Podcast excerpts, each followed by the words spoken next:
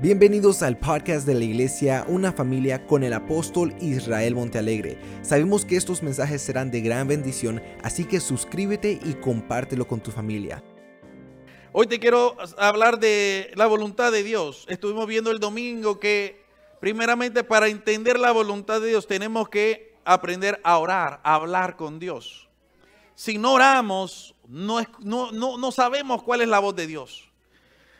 Eh, en algunas veces yo estoy en el supermercado o estoy en la tienda y de repente yo escucho a alguien que dice, Daddy. Y yo no vuelvo a ver. ¿Usted sabe por qué? Porque uno conoce la voz de su hijo.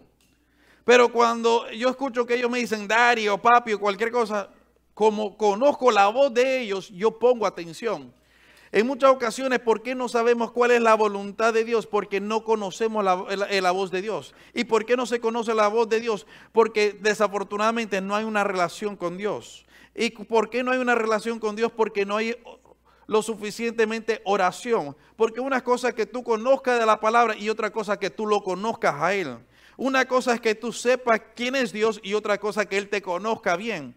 Y en este caso la oración es lo que va a crear en ti esa relación con Dios para que tú puedas entender cuál es la voluntad de Dios. Porque a mí me dice la palabra de Dios que para la voluntad de Dios para cada uno de nosotros es perfecta.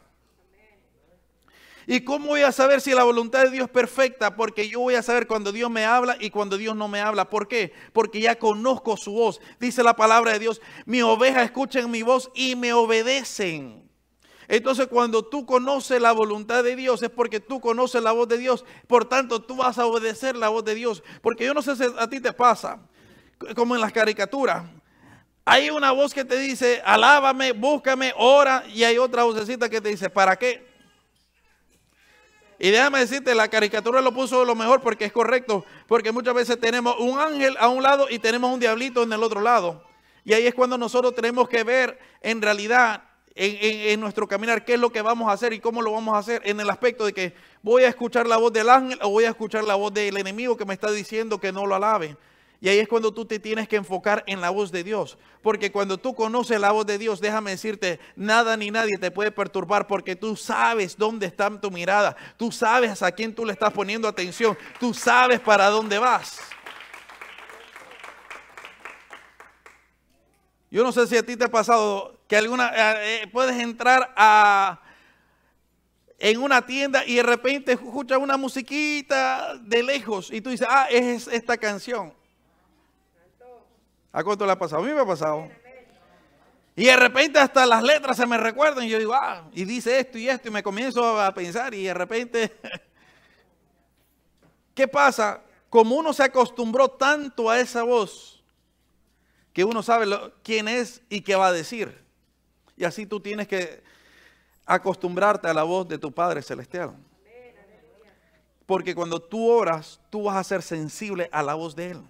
Aunque le escuches de lejos, tú vas a decir, ese es Dios que me está hablando. Aunque tú le escuches en medio de tanta bulla, entre medio de tantas personas hablando y todo, tú vas a saber y vas a decir, wow, esta es la voz de Dios, Dios me está hablando a mí. Y esta es la perfecta voluntad que Dios tiene preparado para mí.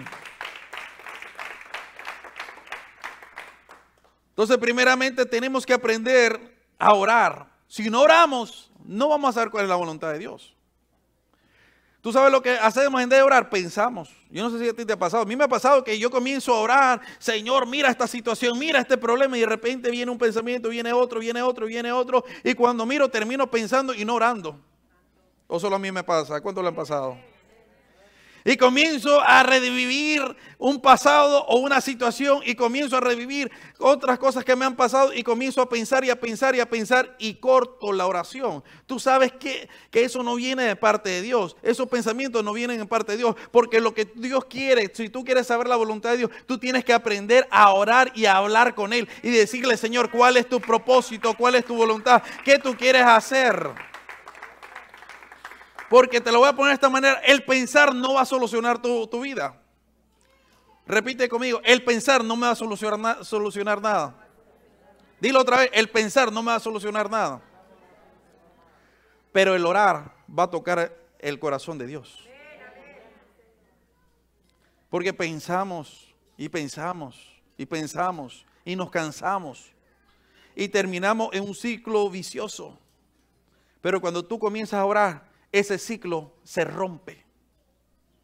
Y cuando se rompe ese ciclo, tú vas a ver las bendiciones de parte de Dios que van a venir sobre tu vida. Número dos, para saber la voluntad de Dios tenemos que aprender a confiar en el Salmo 23, 3. Dice la palabra, confortará mi alma, me guiará por senda de justicia por amor de su nombre. Si, si queremos saber cuál es la voluntad de Dios, tenemos que confiar en lo que Él decide para nuestra vida. Porque muchas veces no vamos a recibir lo que queremos, vamos a recibir lo que es mejor para nosotros. Por ejemplo, yo me acuerdo cuando yo estaba jovencito decía, Señor, yo me quiero casar con mis universos. ¿Yo para qué? Ahora tengo mi universo. Amén. No sé si me está escuchando. Pero no es mis universo, pero es mi universo. ¿Por qué? Porque Dios te va a dar lo que necesitas y no te va a dar lo que quieres. Porque lo que quieres muchas veces no es lo que necesitas. Y ahí es cuando tú tienes que confiar en Dios, porque muchas veces vamos a pasar por procesos y por situaciones difíciles y, voy y vamos a decir, Señor, pero ¿por qué no me diste la bendición o esta carrera o este trabajo? ¿O por qué, Señor, estoy pasando estas necesidades? Porque Dios te dice, espérate, espérate, estás pasando por un proceso que tienes que aprender a pasar por eso, ese proceso. ¿Para qué? Para que puedas aprender a valorizar las cosas. Porque muchas veces no valorizamos las cosas a menos que pasemos por un proceso. Y muchas veces cuando nosotros le pedimos algo a Dios, Señor, ¿cuál es tu voluntad? En realidad le estamos diciendo, Señor, haz mi voluntad y no la tuya. Porque cuántas veces nosotros le decimos, Señor, que sea tu voluntad, pero por favor, dame los números de la loto. para, para no volver a trabajar, para apuñalar el trabajo para estar en mi casa haciendo nada. No. Y ahí es cuando tenemos que ver cuál es la voluntad de Dios en nuestra vida. Y la voluntad de Dios es buena para nosotros. Porque tenemos que aprender a confiar en Él. Mira lo que dice Filipenses 1.6. Estando persuadido de esto, que el que comenzó en vosotros la buena obra, la perfeccionará hasta el día de Jesucristo. Tú tienes que entender que Dios inició una obra en ti. Y tú tienes que dejar que Él termine esa obra. Y cuando tú confías en Él, tú vas a dejar que Él perfeccione la obra que está haciendo en tu vida. Aunque tú no lo entiendes, Él sí lo entiende. Aunque tú no lo comprendes, Él sí lo comprende. Aunque es duro para ti y es doloroso para ti, al final del día es la voluntad de Dios para ti. ¿Por qué? Porque Él sabe lo que es mejor para ti. Y cuando tú sabes que Él sabe lo que es mejor para ti, tú vas a confiar en Él. Y en medio de cualquier circunstancia, en cualquier problema, tú vas a adorar y vas a alabar y vas a darle gracias a Dios por todo lo que estás viviendo, por todo lo que estás pasando, por todo lo que estás sufriendo. Porque tú sabes que Él está en control. Es más, dice la palabra de Dios, imagínate que en medio de una tempestad, Jesucristo estaba durmiendo dentro de la barca y los discípulos le dijeron, Señor, despiértate. No tienes compasión de nosotros que nos vamos a, hundir aquí, nos vamos a ahogar. Y el Señor se despertó y se levantó. Y en medio de la tempestad dijo, enmudece. Jesucristo estaba en la barca con ellos. Y ellos no se daban cuenta. Cuando tú confías, tú sabes que en medio de la tempestad Jesucristo está contigo.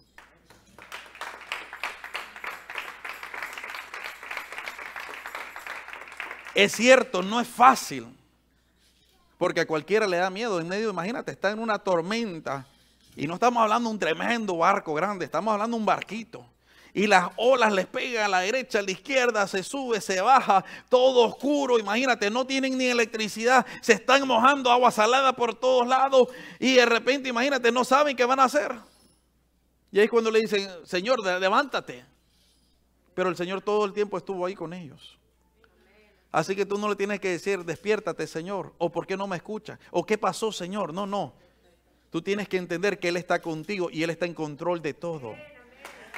Y Él va a hacer su perfecta voluntad. Número tres, para saber la voluntad de Dios, tú tienes que usar la sabiduría de Dios. ¿Qué sabiduría tienes que usar? La sabiduría de Dios. Mira lo que nos dice Santiago 1.5. Y si alguno de vosotros tiene falta de sabiduría, pídala a Dios, el cual da a todos miserablemente, escasamente a todos abundantemente y sin reproche y le será dada. Mira que nos dice la palabra que cuando tú le pides algo a Dios, tú le tienes que pedir grandeza, tú tienes que ser sabio, porque muchas veces le pedimos pequeñeces a Dios. ¿Por qué no le pedimos cosas grandes? Y cuando me refiero a cosas grandes, no, Señor, dame un yate de 60 pies. No, no, no, no. Pídele cosas grandes, espirituales, Señor. Dame llamado, dame ministerio, dame propósito, dame el pastorado, dame un evangelista, dame el apostolado, dame un maestro, dame cosas grandes. Ayúdame a sanar enfermos, ayúdame a, a que me uses para levantar muertos. No sé si me estás escuchando. Pero eso es lo que Dios quiere. Pídele sabiduría a Dios para que Dios te dé cosas grandes, no cosas pequeñas. Porque si tú tienes la sabiduría de Dios, tú sabes que tú no le sirves a un Dios miniatura. Tú le sirves a un Dios de grandeza. Cuando veníamos para acá, yo le estaba diciendo a mi esposa, de verdad que Dios ha sido demasiado bueno. Yo me he dado cuenta que todo lo que yo le pido, Dios me lo dado. No ha sido fácil, pero Dios me lo ha dado y no me puedo quejar. Porque muchas veces miramos lo que no nos ha dado, pero no miramos lo que sí nos dio. Y cuando somos sabios, vamos a darle gracias a Dios por lo poquito que tenemos. Y decirle a Dios, Señor, este poquito tú lo vas a hacer algo grande. Porque esa es la palabra de Dios, que cuando Imagínate, el niño tenía los panes y los peces, él agarró los panes y los peces y los bendijo y comenzó a repartir y entre más repartía, más se multiplicaban los panes y los peces. ¿Quién hizo eso? Eso, imagínate, solo lo hizo Dios porque cuando tú le das gracias a Dios por lo poquito, Él te va a dar más. Cuando tú le lo honras a Dios en lo poquito, Él te va a multiplicar más. Por eso que tú tienes que conocer y entender la sabiduría de Dios que dice la palabra, en lo poco me fuiste fiel, en lo mucho te pondré. Porque entre más tú le das, más vas a recibir. Tú lo alabas más, más vas a recibir. Mientras tú oras más, más vas a recibir. Mientras tú lo glorificas más, más le vas, a recibir. Mientras tú le sirves más, más vas a recibir. Ahora, la sabiduría de Dios comienza con nuestro comportamiento. ¿Con qué comienza? Con nuestro comportamiento. Primera Timoteo, mira lo que nos dice. 1, 2 y verso 3 y 4. Dice la palabra, 1 Timoteo 1, 2, 3 y 4. Porque esto es bueno y agradable delante de, nuestro Salvador, perdón, delante de Dios nuestro Salvador, el cual quiere que todos los hombres sean salvos y vengan al conocimiento de la verdad. Ahora, tenemos que entender en realidad en la sabiduría de Dios cómo nos, nos debemos de comportar. Y cuando entendemos cómo nos tenemos que comportar, nos damos cuenta algo que Dios quiere que todo hombre venga al conocimiento de una mentira o de una verdad. De la verdad. Entonces, si Dios quiere que todos lleguemos al conocimiento de la verdad, ¿quién es la persona que tiene que darle esa verdad a las personas? Por eso te digo, la voluntad de Dios comienza con nuestro comportamiento. Porque si sabemos cuál es la perfecta voluntad de Dios, vamos a entender que en nuestro comportamiento tenemos que llevar a toda persona al conocimiento de Cristo. Porque cuando yo quiero hacer la voluntad de Dios, ¿por qué le voy a pedir, Señor, cuál es tu voluntad? Cuando Dios te dice, haz discípulo. Cuando Dios te dice, lleva todos al arrepentimiento de Cristo. Cuando Dios te dice, predica la palabra. ¿Por qué le voy a decir cuál es tu voluntad? Porque yo no entiendo, muchas veces le decimos, Señor, ¿cuál es tu perfecta voluntad? ¿Qué tú quieres que yo, que yo haga? Pero aquí me dice la palabra y es que todo, Él quiere que todo hombre venga al conocimiento de Cristo. ¿Qué significa eso? Que tu comportamiento tú tienes que saber, que tú tienes que compartir las buenas nuevas con las personas que te rodean.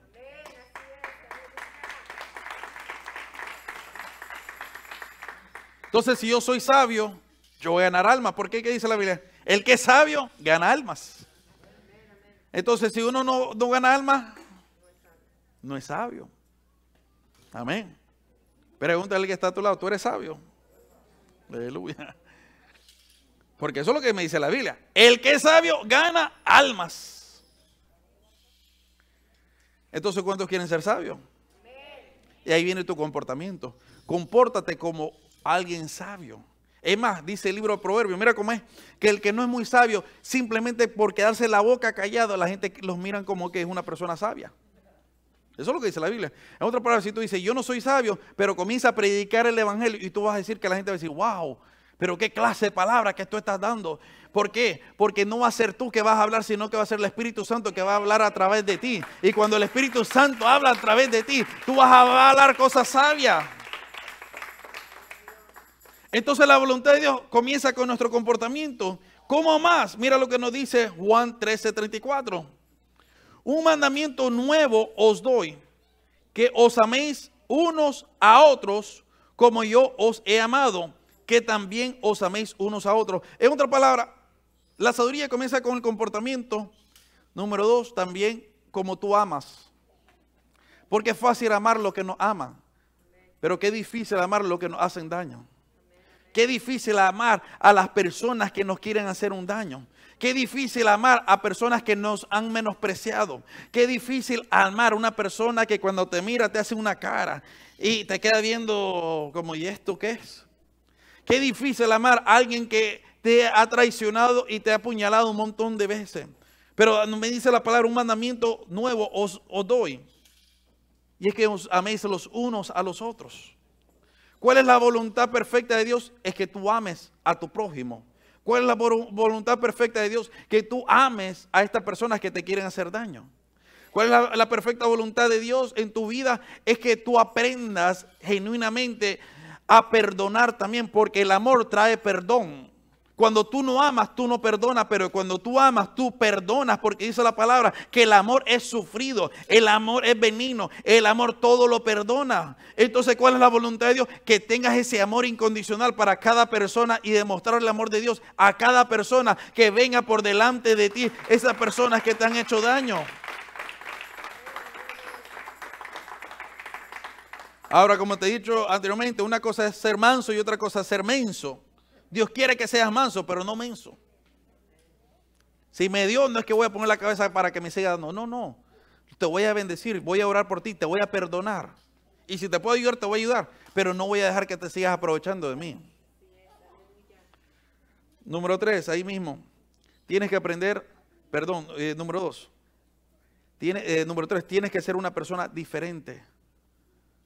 ¿Tú quieres la voluntad de Dios? sé diferente, no sé cómo, no, no, sea la misma persona de antes. Siempre usamos el texto bíblico que somos nueva criatura en Cristo Jesús, pero ¿por qué hablamos de la misma manera? ¿Por qué nos conducimos de la misma manera? ¿Por qué pensamos de la misma manera si somos nueva criatura? Si quiero saber la voluntad de Dios, yo tengo que aprender a hacer las cosas diferentes, porque yo no soy un hombre carnal, ahora soy un hombre espiritual y tengo que ver las cosas espiritualmente. Porque a mí me dice la Biblia que para el hombre carnar las cosas espirituales le son locuras. Porque no entienden para qué vas a ir a la iglesia a alabar otra vez. Y es la misma alabanza, y es la misma canción. Y el pastor ahí gritando todavía. Y lo mismo, y lo mismo, y lo mismo. Porque para él son locuras. Pero para el hombre espiritual, él dice: Es mejor es un día en tus atrios que mil fuera de ellos. Anhela la presencia, anhela adorar, anhela glorificar, anhela buscar de Dios. Mira lo que nos dice Romanos 12, 1 y 2. Así que, hermanos, os ruego por la misericordia de Dios que presentéis vuestro cuerpo en sacrificio vivo, santo, agradable a Dios, que es vuestro culto racional. No os conforméis a este siglo, sino transformado por medio de la renovación de vuestro entendimiento, para que comprobéis cuál sea la buena voluntad de Dios, agradable y perfecta. En otra palabra, tenemos que ser una persona diferente. Y cuando hablamos de ser diferente, estamos hablando que tenemos que transformar nuestro entendimiento. Tenemos que transformar nuestra mente. Tenemos que transformar cómo miramos las cosas. Tenemos que transformar cómo actuamos. Tenemos que transformar muchas cosas de nuestro ser. Ahora, dice la palabra, no os conforméis este siglo entonces cuando nos dicen no te conformes a este siglo, significa que no pienses como la gente mundana que no conoce a Dios piensa. No pienses de la manera o actúes como estas otras personas, porque una persona que no conoce a Dios siempre anda viendo tus defectos. Una persona que no confía o no cree en Dios anda buscando siempre lo negativo, pero una persona que confía en Dios siempre anda viendo lo positivo en las personas. Pero dice la palabra que tenemos que transformar por medio de nuestra mente. En otras palabras, tú tienes que cambiar tu mentalidad y tú tienes que actuar diferente, pensar diferente, hablar diferente. Yo le dije a mi esposa en varias ocasiones, yo muchas veces soy muy negativo, yo tengo que ser positivo. Y aunque me pasan algunas vainas, yo, ay, Señor, yo no, mejor me callo. Porque uno quisiera expresar y uno dice, no, pero esto y esto y esto, pero muchas veces yo, yo me quedo callado. ¿Usted sabe por qué? Porque tus palabras tienen poder. Tus palabras tienen poder. Y entre más tú hables de una situación, más se te viene. Dice de Job, lo que he temido más me sucedió en mi vida. Imagínate, él se levantaba y él hacía sacrificio por sus hijos y decía, por si acaso ellos pecaron, por si acaso ellos cometieron un error, por si acaso para que ellos no vayan a morir. ¿Qué fue lo primerito que sucedió? Lo perdió todo, perdió su dinero y perdió sus hijos. Y él dijo, lo que he temido más me ha sobrevenido. ¿Por qué? Porque él lo confesaba todos los días. Por eso que tú tienes que cambiar tu vocabulario, cómo tú hablas. Y decirle, Señor, gracias por este día, este día de bendición, este día de poder, este día donde voy a ver tu gloria, este día donde me vas a bendecir, este día donde me vas a prosperar, este día donde me vas a proveer, este día que vas a abrir ventanas donde no hay ventana, vas a abrir camino donde no hay camino, de una u otra manera vas a derramar bendición hasta que sobreabunde. Gracias Señor porque no dependo del hombre, sino que dependo de ti. Gracias Señor porque aunque no estoy trabajando, tú me sigues bendiciendo y me sigues proveyendo. Gracias Señor porque hay una pandemia y yo sigo vivo en el nombre de Jesús. Gracias Señor porque aunque muchas iglesias están cerradas, eh, yo tengo el privilegio de ir a adorar y glorificar al Rey de Reyes, Señor de Señores. Eso es una mentalidad diferente. ¿Qué es lo que Dios quiere? Número cuatro, tienes que aprender a ser agradecido. ¿Tienes que ser cómo? Agradecido. Mira lo que nos dice Primera de Tesalonicenses 5:18. Dad gracia solo cuando hay bendición. Solo cuando hay dinero en el banco. Solo cuando la familia está contenta. Da gracia en todo. Porque esta es la voluntad de Dios para con vosotros en Cristo Jesús. Señor, ¿cuál es tu voluntad? Da gracia. ¿Cuál es tu voluntad? Voy a ir a la iglesia a dar gracias a Dios. ¿Cuál es la voluntad tuya? Ve a adorarme y ve a darme gracia. ¿Cuál es tu voluntad? Ponte de rodillas delante de mí y dame gracia. Señor, pero ¿cuál es tu voluntad? Da gracias por todo. No es que estás diciendo, ay Señor, gracias porque me conectaron a la luz. No. La luz no le va a dar la gracia, sino que le va a dar gracias a Dios porque aunque te desconectaron la luz, tú todavía tienes la bendición de poder adorarlo y glorificarlo y bendecirlo. Porque eso no te va a detener. ¿Por qué paramos de dar gracia cuando ya no somos agradecidos? Pero mientras seas tú agradecido con Dios, tú vas a ver la, mano de Dios sobre tu vida. Y vas a aprender a ser agradecido con Dios.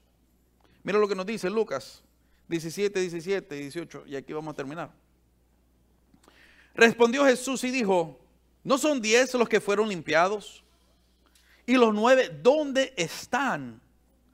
No hubo quien volviese y diese gloria a Dios sino este extranjero. Dice la palabra que habían diez leprosos que le gritaban le decían, Señor, sánanos. Y el Señor le dijo, sé sano, vayan y preséntese delante del sacerdote. Dice la palabra que mientras ellos iban en el camino, fueron sanos. ¿Cuántos leprosos eran? Y dice la Biblia que solo uno regresó. ¿Cuántos regresaron? Pregunta, ¿ese uno eres tú? ¿O eres el de los nueve? Ahí es donde tú tienes que ver quién soy yo. Recibí y me voy. o recibo y voy a dar gracias. Es muy fácil darle gracias a Dios, pero ¿cuándo fue la última vez que le diste gracias a una persona que te ayudó? Una persona que te abrió la puerta, que tú le, dijiste gracias. Una persona que te ayudó a cargar una bolsita. O una persona en el pasado que te hizo un favor. ¿Cuándo fue la última vez que tú le diste las gracias a alguien? Dile al que está a tu lado, muchas gracias. Porque tú sabes qué pasa con nosotros. Se nos olvida ser agradecido. Se nos olvida agradecer las personas que oran por nosotros. Se nos olvida eh, darle gracias a las personas que nos han dado buenos consejos. Se nos olvida darle las gracias a las personas que han estado con nosotros en los momentos buenos y en los momentos malos se nos olvida en muchas ocasiones darle gracias a estas personas y tenemos que aprender a ser agradecidos. ¿Cuál es la voluntad de Dios? Que seamos personas agradecidas. Yo no sé si tú has conocido a alguien que es mal agradecido, que tú les has ayudado y tú has hecho esto y tú has hecho lo otro y de repente nunca te dan las gracias y tú dices, pero nunca me dio las gracias. Aunque tú dices, yo no estoy esperando la gracia de ellos, estoy esperando, esperando la bendición de Dios. Pero qué bonito que uno se siente y qué bien que uno se siente cuando te dicen gracias, ¿sí o no? Imagínate, entonces, si tú te sientes bien cuando te dan la gracia, ¿por qué tú no le das la gracia? Yo le digo gracias, mi amor, porque todos los días me cocina.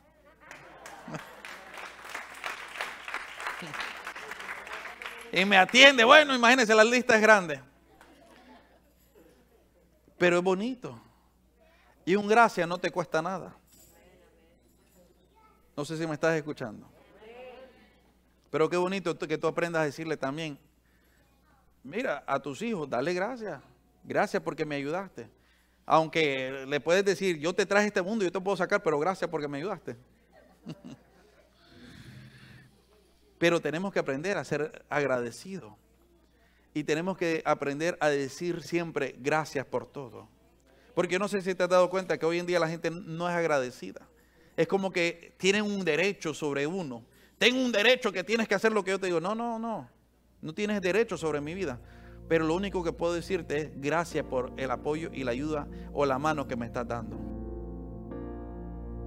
Gracias por conectarte al podcast de la iglesia Una Familia. Recuerda de suscribirte y compartir con tus amistades. También no se te olvide que en Cristo somos una familia.